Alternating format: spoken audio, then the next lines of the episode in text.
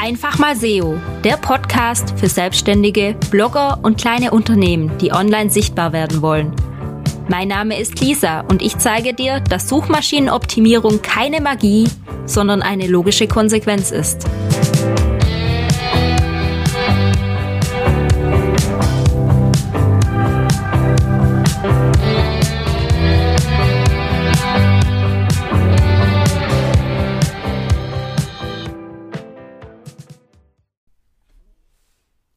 Hallo und herzlich willkommen zu meiner neuen Podcast-Folge. Heute habe ich wieder einen Gast und zwar die liebe Karin Ulrich. Die kenne ich schon seit fast zehn Jahren. Damals sind wir uns quasi über eine Abnehmplattform begegnet und ich war auch bei ihr schon zu Besuch und wir haben wirklich viele tolle Dinge erlebt, haben uns dann ein paar Jahre aus den Augen verloren und inzwischen arbeiten wir zusammen. Denn die Karin, die ist die Fachfrau für Design.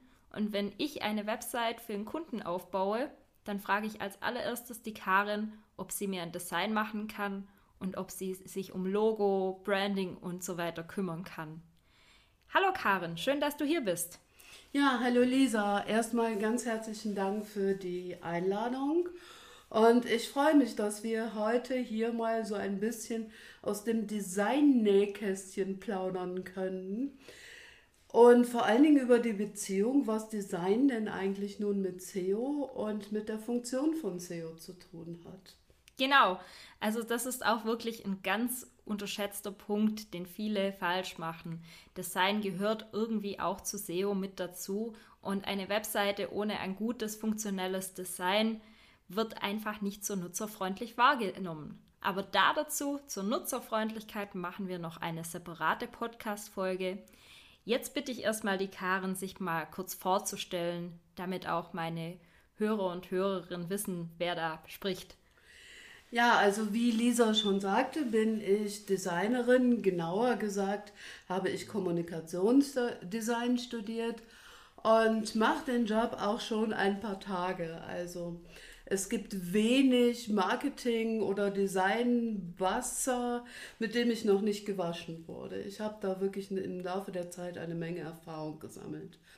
Aber was mich vielleicht ausmacht, ist, dass es nicht nur mein Beruf ist, sondern dass Design auch meine Leidenschaft ist. Ja, das nimmt also ab und zu schon kuriose Formen an, dass ich also schiefe Bilder nicht ertragen kann und auch auf dem Esstisch immer alles schön hin und her rücke. Aber das sind so die persönlichen Macken. Die beruflichen sind einfach so, dass ich glaube oder eigentlich sicher bin, ein Talent zu haben, meine Kunden sehr gut zu verstehen. Das ist super.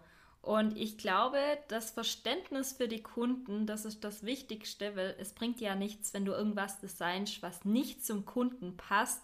Und das habe ich wirklich schon oft erlebt. Also die Karin, die hat Logos gemacht, die haben Faust, wie die Faust aufs Auge gepasst. Also brutal. Ich bin immer wieder begeistert. Aber die Frage stellt sich mir dann immer, wie startest du eigentlich? Also wo fängt Design bei dir an? Was machst du, damit du so gute Logos und Brandings entwerfen kannst? Ja, erstmal danke fürs Kompliment. ähm, was ich zuerst tue, ist meinem Kunden zuzuhören.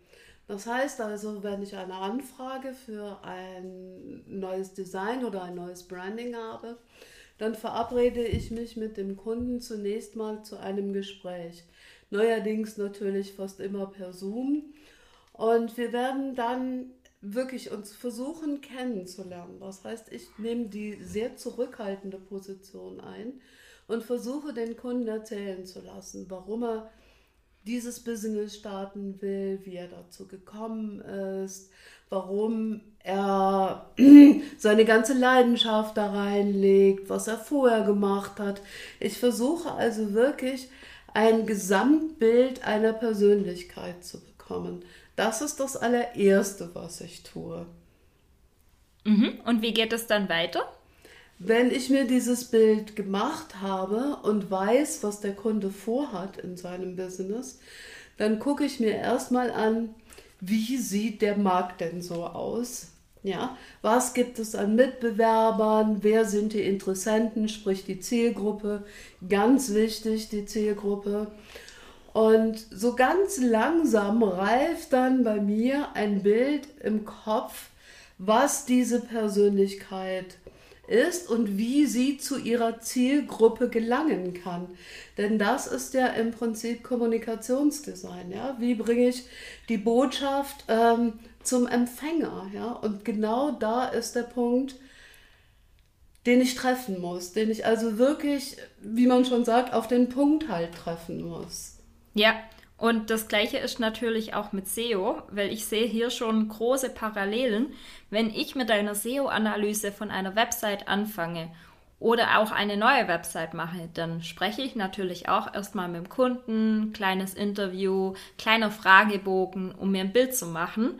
Und dann geht es auch in Richtung Zielgruppe und wie erreichen wir die Zielgruppe? Welche Sprache spricht die Zielgruppe? Wonach suchen die? Und alles, was Karin hier visuell macht, mache ich dann quasi textuell, parallel. Ja, und da kommt halt der Punkt, wo es sich wahnsinnig gut ergänzt. Ne?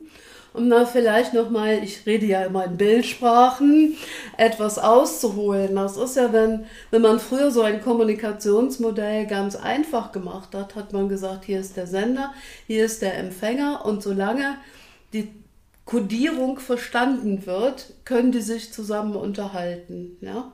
Mittlerweile ist es ja etwas komplizierter geworden. Ja? Wir haben den Sänger, Sender, wir haben den Empfänger und wir haben dazwischen aber auch noch, ich sage, Konsorten wie Tante Google und so weiter und so fort, ja, die da noch ein erhebliches Wörtchen mitreden, ob wir denn es schaffen, Sender und Empfänger zusammenzubringen. Schnittstellen. Und Ganz wir müssen genau. kompatibel mit diesen Schnittstellen sein. Das heißt, Schnittstellen wie Google oder andere Suchmaschinen müssen natürlich auch das verstehen. Das heißt, wenn man Texte schreibt, müssen die auch lesbar für die Suchmaschinen sein. Wenn man Bilder macht oder Gestaltungselemente, dann müssen die auch sichtbar sein für die Suchmaschinen. Sonst funktioniert das nicht. Ja, und da entstehen eben oft auch Konflikte, ja. Ähm, ich sage mir immer, eine Website, die in Schönheit stirbt, nützt also überhaupt nichts, ja. Und dann prallen auch immer so die, diese Vorstellungen aufeinander, weil der Wissensstand auch sehr unterschiedlich ist. Ja? Die einen sind vielleicht mehr künstlerisch veranlagt und haben unheimliche Vorstellungen, was sich da designmäßig abspielen soll. Die anderen sind nüchterner veranlagt, sie kommen mehr von, von eben vom Technischen her. Ja? Und das alles zusammenzubringen und zu einer gut funktionierenden Sprache, in diesem Fall auch Bildsprache zusammenzufassen, ist also schon jedes Mal aufs Neue eine Herausforderung. Und damit wir uns nicht falsch verstehen, ich liebe Herausforderungen. Ja, also ich auch. Und das ist auch immer schön zu sehen, wenn man sich da Pläne schmiedet, Strategien macht und das dann auch nachher aufgeht. Das ist ja viel besser, als wenn man einfach einen Auftrag abarbeitet nach Schema F und das war's dann. Also jeder Auftrag, auch bei mir, ist ein individueller Auftrag und bei der Karin ja noch viel mehr, weil sie wirklich persönliches Branding macht und da wirklich auf jede Person einzeln eingeht. Ja, und diese Individualität ist halt auch etwas, was ganz wichtig ist, um dieses wirklich zu oft benutzte Wort gesehen werden, also aufzugreifen es nützt ja nichts, wenn ich ein gutes Produkt habe und wirklich auch die Zielgruppe anspreche, aber wiederum vergessen werde, weil ich einfach visuell nicht im Kopf geblieben ist. Es ist kein Bild hängen geblieben. Ja? Und das ist wirklich, das ist sehr traurig, wenn das so ist. Und deshalb sollte man also wirklich von vornherein die Chance nutzen, ein eine wirklich auf die Persönlichkeit und, und, und zugeschnittenes Design zu kreieren und auch wirklich versuchen, die Persönlichkeit des Kunden darin wiederzufinden. Ja, das verstehe ich auch. Und da kommen leider immer mal wieder dann Kunden zu mir her und sagen, hey Lisa, diese Website, die gefällt mir total gut. Ich hätte gerne auch so etwas. Was sagst du zu sowas? Ja, das, das kenne ich natürlich auch, ja. Und dann kommt jemand und sagt, boah, guck mal hier, ne? Und ist das nicht toll und ist das nicht super? Klar, ist es. Für diese Person ist das toll und super. Aber nachahmen kann ja nichts bringen. Ja. ja. Ja, und dann ist auch wieder die Frage, passt es dann wirklich zur Zielgruppe? Nur wenn man von, persönlich von etwas angesprochen ist, dann gehört man vielleicht zu der Zielgruppe, die sich angesprochen fühlt. Aber ob die eigene Zielgruppe, das ist ja vielleicht wieder eine ganz andere Zielgruppe, sich dadurch angesprochen fühlt, bezweifle ich meistens. Ja, ein das ist wirklich ein, ein, ein Problem. Und ein zweites Problem ist auch so ähm, der persönliche Geschmack. Ja, wenn ich jetzt, also ich gebe mal so, so ein Beispiel, ähm, Entschuldigung, das ist nicht so ganz ernst gemeint, aber wenn ich jetzt nun total auf rosa stehe, ja, und Bohrmaschinen verkaufen möchte, dann geht es nicht. Das wird im Leben nicht zusammenpassen, ja. Und es ist ganz oft so, dass der Kunde also sagt, ja, aber ich bin doch so und ich bin doch rosa, ja. Gut, okay, wir werden vielleicht ein rosa Knöpfchen an die Bohrmaschine machen, aber das ist es dann auch, ja. Wir müssen immer versuchen, dass der Kunde sich gesehen fühlt, aber dass auch die Zielgruppe sich wohlfühlt mit dem, was sie dort sieht. Ja, dass sie Lust hat, dort zu bleiben, dass sie eine Atmosphäre hat, wo sie denkt, wow, das ist was.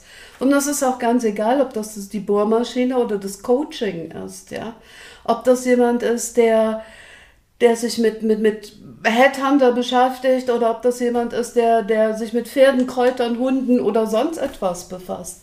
Man muss auf die Seite kommen und man muss ein Wohlfühlgefühl haben. Ein Ja, hier bin ich richtig. Genau. Und natürlich auch, dass man sagt, diese Person ist richtig. Ja. Ja, ja ich meine, das sieht man ja dann relativ schnell ob auch die Texte zur Bildsprache passen. Ähm, ich finde das immer persönlich sehr unauthentisch, wenn man da schreibt, ich bin so und so und dann sind da irgendwelche Stockfotos und du siehst genau, die Person am Meer, die gerade die Hände nach oben macht, ist halt ein Stockfoto und nicht die Person, die da schreibt. Und das ist einfach ähm, nicht authentisch und ich befürchte fast, dass Google sowas in Zukunft auch ein bisschen abstrafen wird, wenn es nicht zusammenpasst, wenn es nicht authentisch, wenn es nicht harmoniert. Und ich glaube, da gibt es viele Baustellen, die viele im Design jetzt auch berücksichtigen müssen. Es muss zusammenpassen. Es muss hilfreicher, wertvoller Content sein. Genau, und wenn man sich ein gutes Branding also anschaut, das, was Leser schon gesagt hat, besteht es ja aus ganz vielen Elementen. Das ist einmal das Logo, ja, was, was ganz wichtig ist, was also wirklich das Wappen des früheren Ritters ist, was man also mit Stolz vor sich hertragen sollte, ja. Dann ist es die Farbwelt, über die wir uns gerade noch sehr ausführlich unterhalten haben. Dann sind es die Schriften, die wir also nehmen. Dann ist es die Bildsprache, die wir machen. Dann ist es der Text, das wir machen. Und das Ganze muss auch wirklich zusammenpassen. Und dazu kommen dann die Fotos. Ja? ja? Und wenn ich mir ganz, ganz viele Seiten angucke, die irgendwas mit Persönlichkeitsentwicklung haben und das 97. Mal das Matterhorn mit dem Bergsteiger sehe, ja, dann Entschuldigung, aber dann kriege ich also eine ja. Halsschlagader. Ne? Und ja. das sind Sachen, die sind wirklich auch so abgenutzt, ja. Dass also ich mir auch wirklich vorstellen kann, dass es da eine Abstrafung gibt, weil es ist ja kein Content. Ja, ja es ist kein hilfreicher Content. Und genau das sagt Google eben jetzt auch. Sie wollen hilfreichen Content. Und wenn jeder das Gleiche an Content hat oder liefert, dann ist es nicht mehr hilfreich. Dann bist du einer von vielen, der das macht, aber du machst nichts Besonderes. Also du musst immer eine einzigartige Website haben. Und da bringt es nicht, wenn du andere kopierst oder nachmachst oder irgendwas 0815 machst, sondern es muss wirklich einzigartig sein. Und das geht eben auch übers Branding und über Design. Und zum anderen, wenn jemand auf deine Website kommt und sieht, dass das ordentlich gearbeitet wurde und dass da wirklich Struktur dahinter steckt und dass es zu dir passt, dann sieht das gleich professioneller aus. Du wirst ganz anders wahrgenommen, wie wenn du einfach selber da ein bisschen rumgebastelt hast und ähm, es keine Struktur hat.